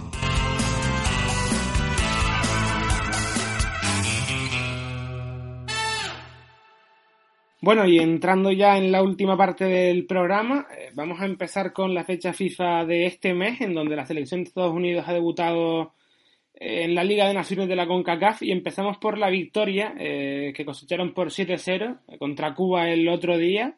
sin duda, bueno, una muestra de superioridad total y que evidencia el nivel tan dispar no solo que hay en la CONCACAF o, entre ambos países, sino en la propia Liga A de esta Liga de Naciones, que es que Cuba lleva un balance de goles a favor y en contra bastante, bastante negativo después de tres jornadas, porque de hecho aún no ha marcado en ningún partido de los que ha jugado. Comentamos en su momento el, particular sistema de selección para repartir a los grupos entre las distintas ligas y fue demasiado corto para mi gusto y Cuba consiguió buenos resultados porque tuvo un calendario favorable y por eso está ahora en la Liga A contra Estados Unidos y Canadá, pero el salto, como tú dices, es evidente. Es un equipo que no cuenta con los mejores cubanos que tiene en, el mundo. Eh, de hecho, no está Alonso, no está Corrales. Y el único que juega allí en Estados Unidos es Paradela, que está en el Reno de la USL. Sí, es, la primera vez incluso que un jugador que está jugando fuera de, Cuba va convocado, bueno, que está jugando en Estados Unidos, va convocado con la, con la selección, pero el caso es curioso porque realmente no está jugando allí en propiedad, en el Reno, está cedido por un equipo, no sé si es panameño, no sé dónde es, entonces por eso eh, puede todavía convocarlo Cuba, porque no tiene ficha en Estados Unidos. Sí, bueno, aún así es una desventaja competitiva más que evidente para el equipo cubano y Estados Unidos supo sacar eh, muy buen provecho con un hat-trick de McKenny eh, muy temprano. En solo 13 minutos ya había marcado los tres goles y era una marca que no se hacía desde los años 80, creo recordar.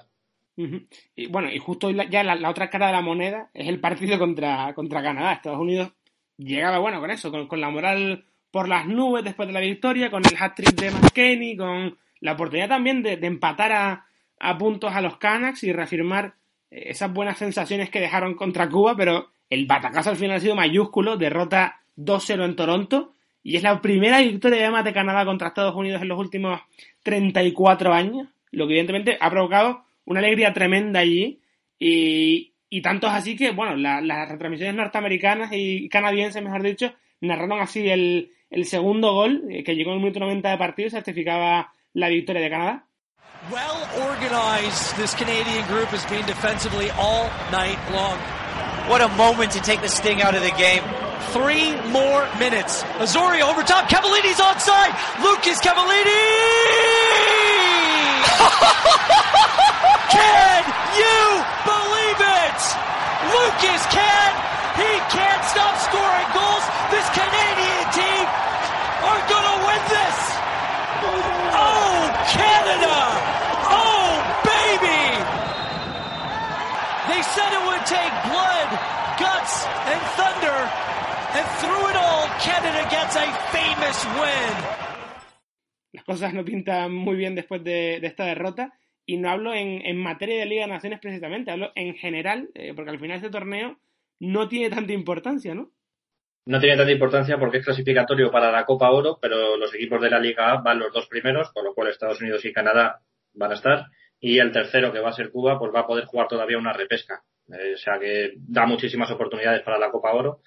Y para poner un poco en perspectiva este marcador, este resultado, Estados Unidos no perdía contra Canadá desde 1985. Curiosamente también fue un 2-0 en aquella ocasión en Vancouver y no había recibido ningún gol de los canadienses desde 2007, con lo cual eh, había una superioridad clarísima por parte de Estados Unidos sobre el vecino del norte y eso ha terminado desmoronándose en este partido, aunque eh, ahora empezaremos con las críticas a Berhalter por cómo ha afrontado estos, estos dos duelos, pero Canadá, para mí, está avanzando muchísimo, está avanzando muchísimo poniéndose incluso ya al nivel de, equipos más potentes, eh, ya podría competir incluso con, contra Costa Rica, ya empieza a entrar en la aristocracia de la CONCACAF porque para meterse en el hexagonal, la, CONCACAF ha vuelto a parear el criterio y no va a haber fases previas como antes. Los seis primeros que haya en el ranking FIFA son los que van a entrar en el mes de junio de 2020.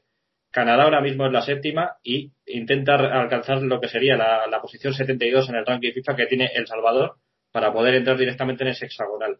Y el equipo que está creando John Herman va dirigido a eso y lo está consiguiendo bastante bien por ahí quiero, quiero acabar yendo, pero voy a empezar por, por Berhalter y por Estados Unidos, eh, porque yo al final, a raíz de esta derrota y viendo lo poco que ha progresado Estados Unidos en los últimos, eh, estamos ya en octubre, 10 meses con Berhalter en el banquillo, ah, yo, creo que o se gana por goleada en noviembre contra Canadá en el partido de vuelta y se ve eh, un cambio drástico para mejor, o a mí me parece que el ciclo de Berhalter en la selección ya se va a poner eh, en, entredicho aún más de lo que ya lo está. Eh, bueno, también es verdad que es cierto que le faltan jugadores importantes. No, no estaba Josie Altidor en esta convocatoria. Tyler Adams aún no se ha reincorporado porque sigue lesionado con el Leipzig. Eh, que en este equipo es pieza clave, el, el jugador del equipo alemán. Pero me vuelvo a repetir eh, de otros programas. Sardes, Trap y alguno más como Roldán no están ahora mismo, creo yo, para representar a, a Estados Unidos. Y, y pasa algo con Berhalter eh, muy, muy, similar, creo yo, a lo que pasaba eh, en su momento con Jürgen Klinsmann, que eh, en su momento el, el, alemán daba preferencia a los jugadores que estuvieran en Europa y olvidaba a la MLS casi, y el caso de Berhalter es completamente al revés, da más prioridad a los jugadores de la MLS, atiende poco a los que están en Europa, contra Canadá no jugó Tyler Boyd de, de inicio, por ejemplo, vale que este no es el problema fundamental, claro que no, hay otros problemas de, base que son más importantes, como eh, que los jugadores no, no, conectan bien entre sí, que defensivamente hay errores flagrantes, que por ejemplo también Daniel Lovitz eh, no está tampoco, creo yo, para seguir en la selección. En algún momento Bradley también parece que se le ha pasado el ciclo eh, de esta selección nacional. No sé, son, son varios aspectos a corregir ya de una vez porque la Liga de Naciones no tiene mucha importancia, ya lo hemos dicho en sí, y Estados Unidos no va a acabar descendiendo de liga porque en su grupo está Cuba y, y ya tiene todas las de acabar en la Liga B el año que viene. Pero es que además eh, quedan eso, 8 o 9 meses para que arranque la clasificación mundialista para Qatar. Y esos son al final, ¿cuántas? ¿Tres? ¿Cuatro ventanas FIFA? Es que no le queda mucho tiempo a Berhalter. Bueno, vamos por partes. El, tema de la alineación, eh, para mí uno de los problemas que tiene Estados Unidos es de no saber qué es McKenny no saben si es un centrocampista defensivo, no saben si es un interior, no saben si es un mediapunta incluso, porque en este partido en algunas fases parecía que, era el, segundo delantero por detrás de, de Sargent. Y bueno, algo que dijo luego en rueda de prensa es que había notado que los jugadores no tenían un deseo tan grande de ganar como el que sí tenía Canadá. Decíamos que Canadá se está jugando mucho, el, pase a hexagonal sin ir más lejos, y había muchos errores en el pase. Eso me sorprende sobre todo por parte de Bradley, porque Cristian Roldán es un centrocampista que te ofrece mucho más trabajo que fluidez. Eh, Trapp no se le puede echar la culpa en este partido porque no jugó. Eh, Sardes entró desde el banquillo en, el minuto 73, con lo cual pues, tampoco se le puede exigir eh, toda la responsabilidad de la derrota. Y me sorprende que haya entrado Long, porque no jugó contra Cuba. Y ahí yo ya, incluso lo, lo, dije en Twitter, que la pareja Rimi y Miasga Mm, me daba la impresión de ser bastante sólida y que podría funcionar. Long sigue estando en una forma muy alejada de la del año pasado. No es el mismo central, no sé qué habrá ocurrido, pero Long ahora mismo no es tan fiable como lo fue en 2018 y eso también se notó. Y por otro lado, eh, miremos la alineación de Canadá. El centro de... tiene dos porteros muy buenos. Uno, Borjan, está jugando en la Champions League por segunda temporada consecutiva con la Estrella Roja Centro del campo, el doble pivote es Key y Piet. Piet quizás no sea nada del otro jueves, pero Key es un centrocampista y le da muchas soluciones. Y la línea de tres es muy buena, es de muy alta calidad. Arfield tiene experiencia en el fútbol británico, ahora está en el Rangers. En su momento estuvo en el Burnley en la Premier. Osorio, uno de los centrocampistas quizá más infravalorados de la MLS. Y Alfonso Davis, que está en la lista para ser el Golden Boy, los mejores jugadores jóvenes del mundo. O sea, es una selección también a la que tenemos que empezar a tener en cuenta y creo que el primer error fue infravalorarlo por parte de, Estados Unidos de la propia selección los primeros.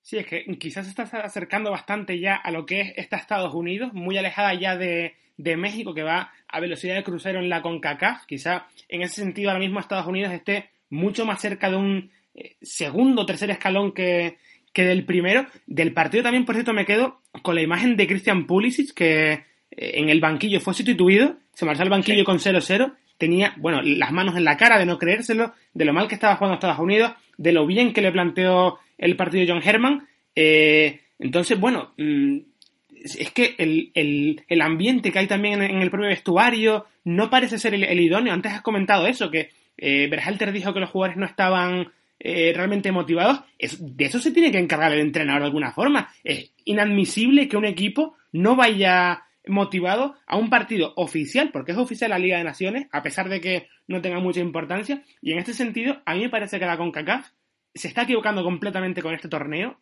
porque ha querido copiar el formato de, de la Liga de Naciones de, la UEFA, que hay equipos, hay muchísimos más equipos eh, de nivel. En este sentido, en la, en la Liga A todos los equipos son de un nivel similar. En la Liga B pasa lo mismo, en la Liga C igual. Entonces, eh, a mí me da la sensación de que la CONCACAF está matando un poco tanto a México como a Estados Unidos y quizá a Canadá si lo queremos ya meter en, en ese grupo, porque les está haciendo enfrentarse a selecciones muy pobres como Cuba, por ejemplo, eh, México contra Panamá y, Bermudas, que ya me dirás tú qué hace Bermudas en esa Liga A. Entonces, no sé, son, cosas a, a, valorar también.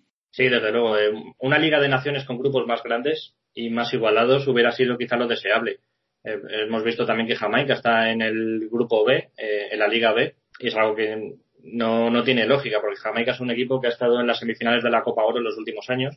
Y yo creo que con grupos más grandes, con un nivel mucho más parejo entre todos, pues la competitividad va a ser un poquito mayor. Lo que tú decías de la motivación, yo creo que eso va a los jugadores.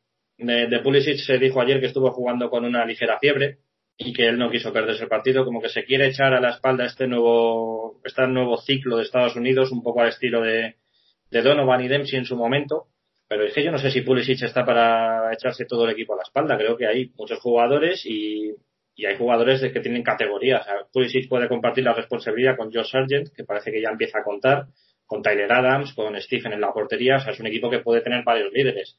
Si vamos a enfocar todo en Pulisic, vamos a quemar al muchacho. Y es una cosa que se está viendo ya en los últimos partidos. No, sí, desde luego. Eso también hay que tenerlo en cuenta, que la prensa tampoco puede focalizar todas las culpas en un solo jugador. Eh, como si lo hace el entrenador, que para mí es el, máximo culpable. Así que bueno, vamos a ver cómo van evolucionando eh, las cosas en, Estados Unidos y se van mejorando, porque es que es eso, ahora mismo en la, eh, la situación de México es completamente opuesta, es idílica diría, porque ganaron 5-1 a Bermudas en la fecha FIFA, eh, luego 3-1 a Panamá, y, lo mejor es que lo han hecho con una selección B, por así decirlo, con muchos jugadores sub-23 a los que están rodando a nivel absoluto de cara a esos Juegos Olímpicos de Tokio en 2020, pero eh, es eso, para mí lo preocupante es que está Bermudas en, en la Liga ¿De qué le sirve a, a México esto? Bueno, le sirve sobre todo al, Tata Martino para no complicarse. El Tata Martino es muy inteligente y sabe que en México necesitas primero los resultados y luego ya que venga lo demás. Creo que también lo está sabiendo aprovechar para dar vuelo a la sub-23, algo que Estados Unidos podría estar haciendo perfectamente en vez de hacer eh, convocatorias para jugar amistosos o para simplemente estar entrenando o sea, podría haber llevado a muchos jugadores de, los que están ahora mismo entrenando con, con Jason Christ. Y además le está saliendo muy bien a México. Estamos empezando a ver a jugadores nuevos. Es verdad que marcó Héctor Herrera, el centrocampista del Atlético, pero en esta convocatoria JJ Macías, un jugador al que quizá no teníamos en el radar, pues ha marcado tres goles en dos partidos. Y ya es otra solución más para el Tata. A esto le sumamos a Antuna, le sumamos a Pizarro, le sumamos a todos esos jugadores que han ido creciendo. Y México es mucho más que Chicharito y Raúl Jiménez ahora mismo. México eh, tiene una base para los próximos años de verdad estupenda. Y si dejan seguir trabajando al Tata como lo están haciendo, pues eh, candidatos a intentar llegar a esos cuartos de final de un mundial, que es lo que verdaderamente eh, desean. Y que México está para competir en las eliminatorias de la Conmebol para ir al mundial en vez de, de las de la CONCACAF, que es la realidad. México está a un nivel muchísimo más superior. Y también, bueno, en este sentido hay que comentar eh, lo que nos recordó Alberto Cristóbal eh, hace una semana, un oyente habitual del, del, programa, y es sobre qué opinamos de la marcha de Hugo Pérez, de la Federación Estadounidense a la Mexicana, Hugo Pérez, eh, ojeador, un scout deportivo de la Federación de Fútbol de Estados Unidos durante muchos años y que siempre se ha ido encargando de rastrear el mapa e intentar apostar por futbolistas mexicoamericanos. Y ahora, bueno, resulta que esa gran arma que tenía a su favor Estados Unidos se la ha llevado México. Sí, bueno, creo que Estados Unidos tiene un sistema de ojeadores bastante bueno y siempre han estado muy pendientes de esos jugadores con doble nacionalidad México-estadounidenses para, para llevárselos en edades tempranas. Pero llevándose a, a, Pérez, que es, por cierto, es el tío de Josh Pérez, el jugador de Los Ángeles, y conoce mucho el fútbol estadounidense porque estuvo jugando allí en las etapas previas a, a la MLS, estuvo jugando en, en, los San Diego Sockers, que es uno de los clubes de la liga indoor más emblemáticos, los Ángeles Salsa, que es un equipo bastante desconocido, pero que estuvo en, la liga previa a la Major y pues conoce muy bien todo el entorno. Eso lo hace muy bien el, departamento de fútbol femenino. Ahí sí hay una, una guerra en las inferiores entre Estados Unidos y México por ver quién capta a esas jugadoras con doble nacionalidad. De hecho, hace poco en un Mundial Sub-20 había dos hermanas gemelas y una jugaba con Estados Unidos y otra con México. Ahora creo que por fin en México se están poniendo las pilas y están empezando a rastrear por las universidades estadounidenses a ver ese talento mexicano que quizás se les está escapando por no mirar más allá de sus fronteras. y es un paso adelante muy interesante. Eh, y ya en la última selección norteamericana es Canadá, que solo jugó un partido oficial en esta fecha, ese 2-0 a Estados Unidos, pero, que no lo he comentado antes, eh, con la malísima noticia de que Mar Anthony Kay se marchó lesionado y a ver si llega recuperado para los playoffs con el AFC. Eh, pero es eso, lo más importante, lo más novedoso de cara también a la MLS es esa lesión de, de Kay. Sí, igual que la de Robinson. Esta, este temor que tienen todos los entrenadores en cuanto hay una fecha FIFA, pues imagínate cómo se multiplica cuando están a la vuelta de la esquina los playoffs. Una baja muy sensible para Atlanta, la de Robinson, y también para Los Ángeles la de Marc Anthony Kay, que estaba siendo uno de los jugadores más interesantes en el centro del campo. Eh, tiene recursos eh, Bob Bradley para suplirlo, eh, imagino que jugará Win, pero aún así el canadiense era una pieza muy importante para él. No sé hasta qué punto el alcance de la lesión es grave, pero a Los Ángeles no le habrá gustado este partido.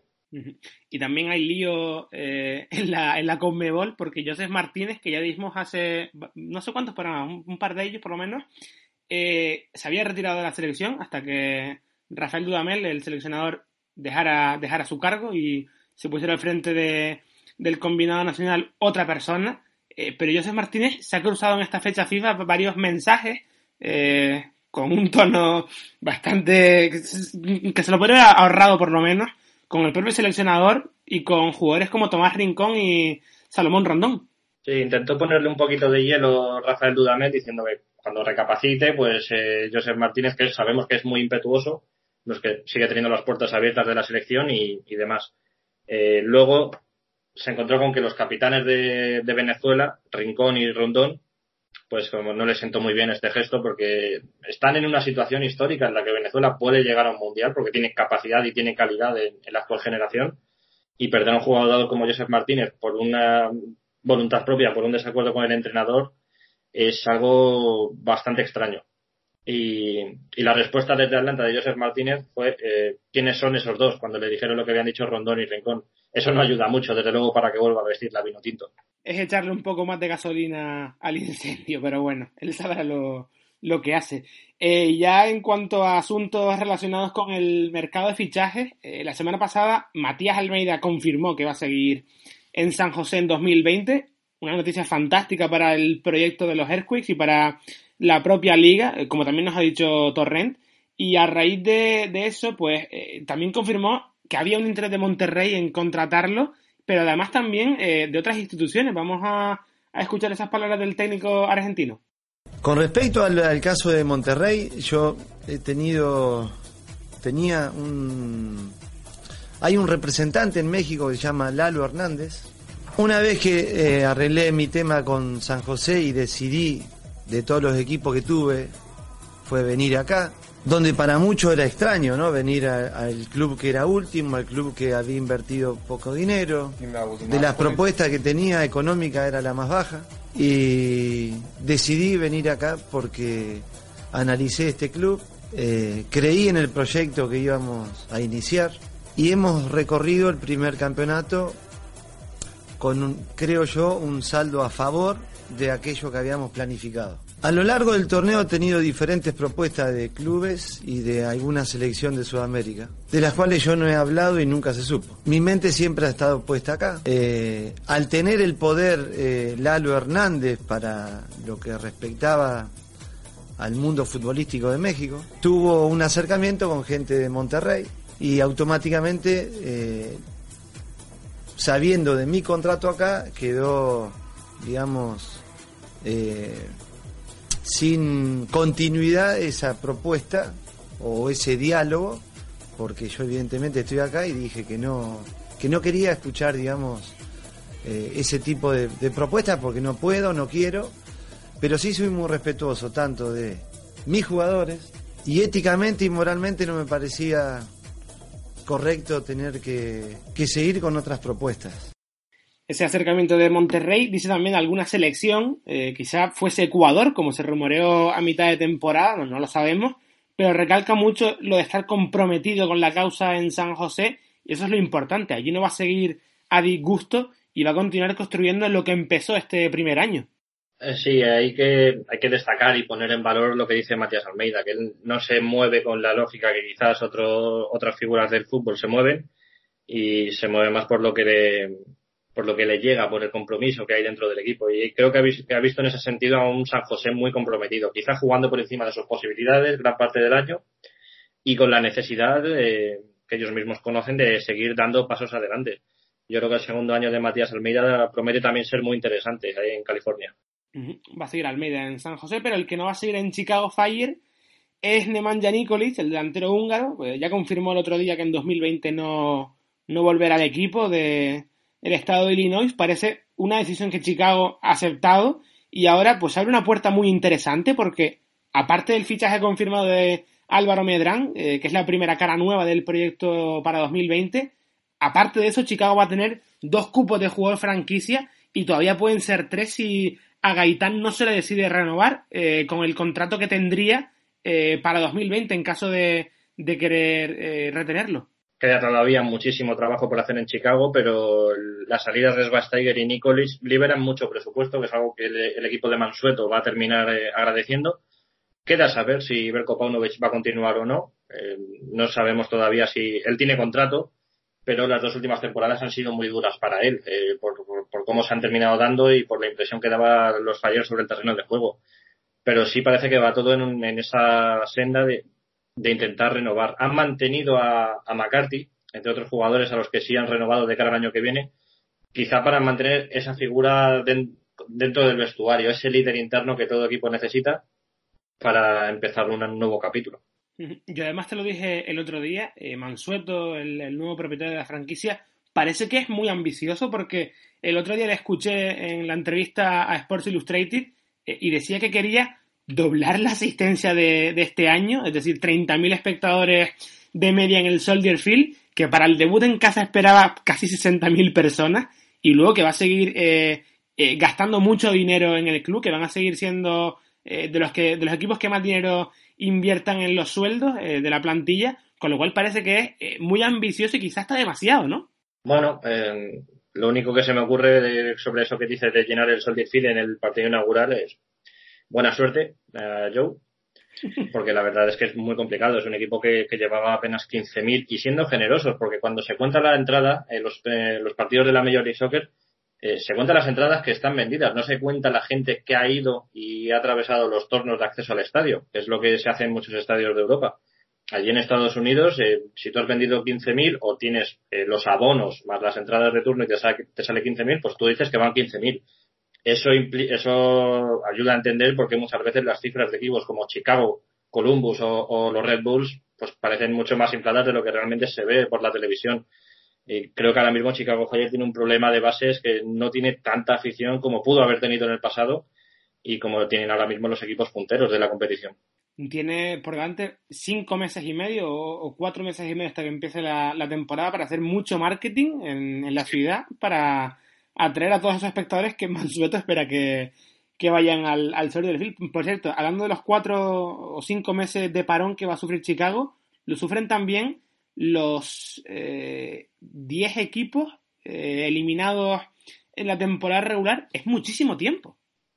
Es muchísimo tiempo y, eso también ayuda a explicar el, flojo rendimiento que ha habido con Estados Unidos. No ha habido muchos jugadores que ya estuvieran técnicamente de vacaciones, pero sí, por ejemplo, Danilovic, el lateral zurdo, pues ya no va a continuar jugando con Montreal, con lo cual para él esto era el partido de despedida hasta el año que viene y ese un, un, bajón importante. Además tenemos en cuenta que ya no se estila tanto lo de buscar una cesión a equipos europeos en el caso de, la, de las estrellas, con lo cual el parón es efectivo y el parón es eh, demasiado largo, con lo cual ahí entra en juego la profesionalidad de los jugadores para no desconectarse. Algo que, por ejemplo, el año pasado hizo Joseph Martínez. Se tomó muy pocas vacaciones y rápidamente desde el mes de enero empezó ya a trabajar y a darle duro para llegar bien con Atlanta al inicio de temporada.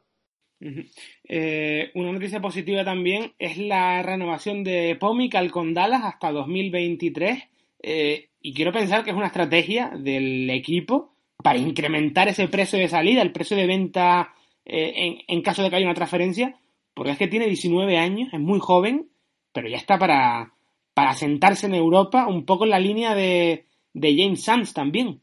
Sí, Adam, Sanz, eh, Comical son ese tipo de jugadores que son los elegidos de las nuevas generaciones de Estados Unidos para, para dar el paso adelante.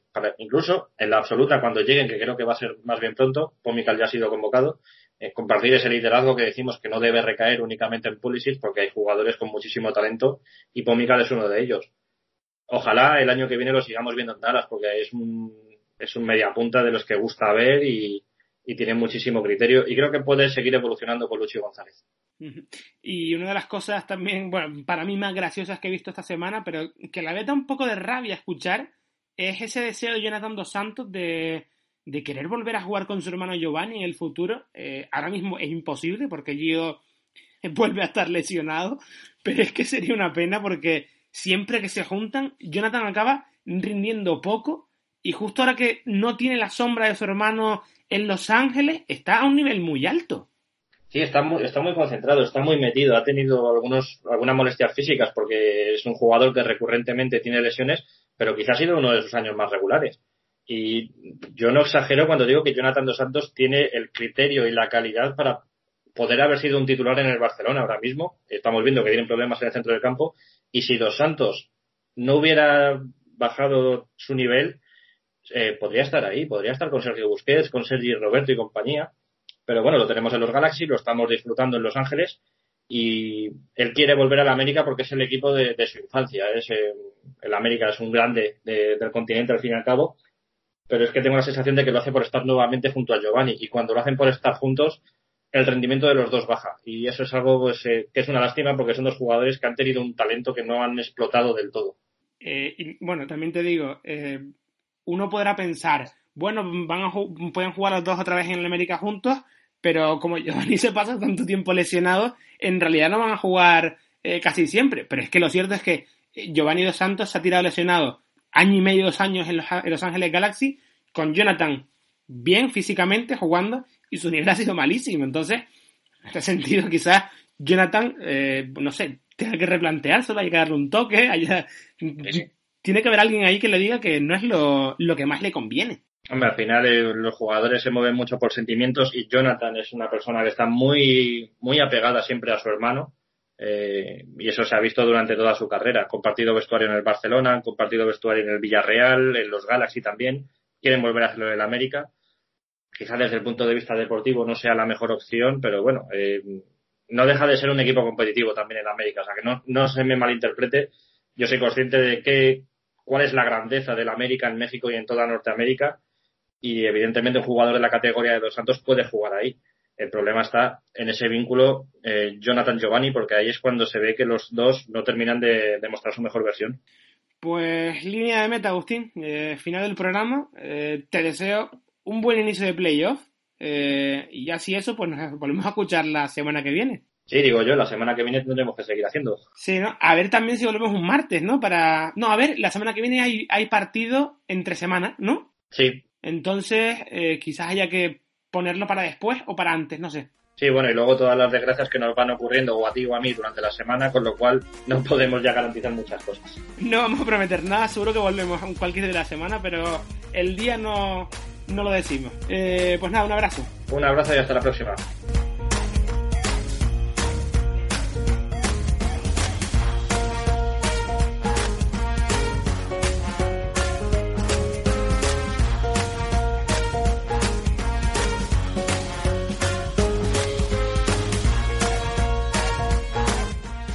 Agradecemos también a todos los que nos escuchan. Recuerdo que nos pueden seguir en Twitter en arroba se llama soccer y que nos vendría también muy bien que os suscribieras al programa en Evox, en Spotify, en Apple Podcast o, en la plataforma que nos escuchéis, que así además eh, recibiréis las notificaciones de cada vez que se sube un episodio nuevo.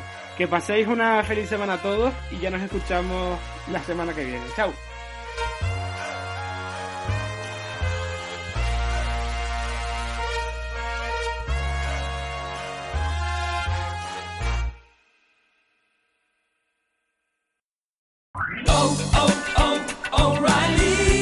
¿Necesitas ayuda? En O'Reilly Auto Parts te ayudamos. ¿Necesitas algún consejo? Te aconsejamos. Nuestros profesionales en autopartes están siempre disponibles para ayudarte a encontrar lo que necesites. Excelente servicio al cliente es solo una de las ventajas que ofrece O'Reilly Auto Parts. Los profesionales en autopartes. Oh, oh, O'Reilly.